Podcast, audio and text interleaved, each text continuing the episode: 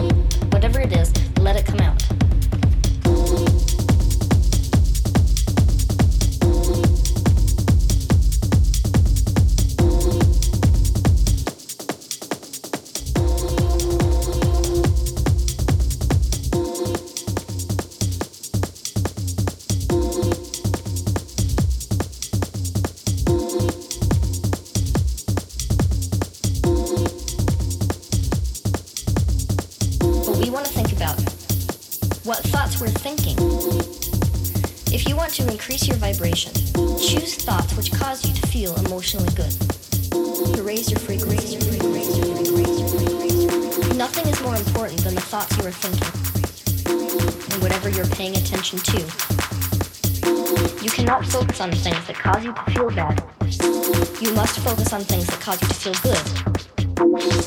Don't judge what you observe or feel. This is stepping outside your ego mind. Allow your ego to express whatever it needs. Whatever it is, let it come out. Erase your frequency.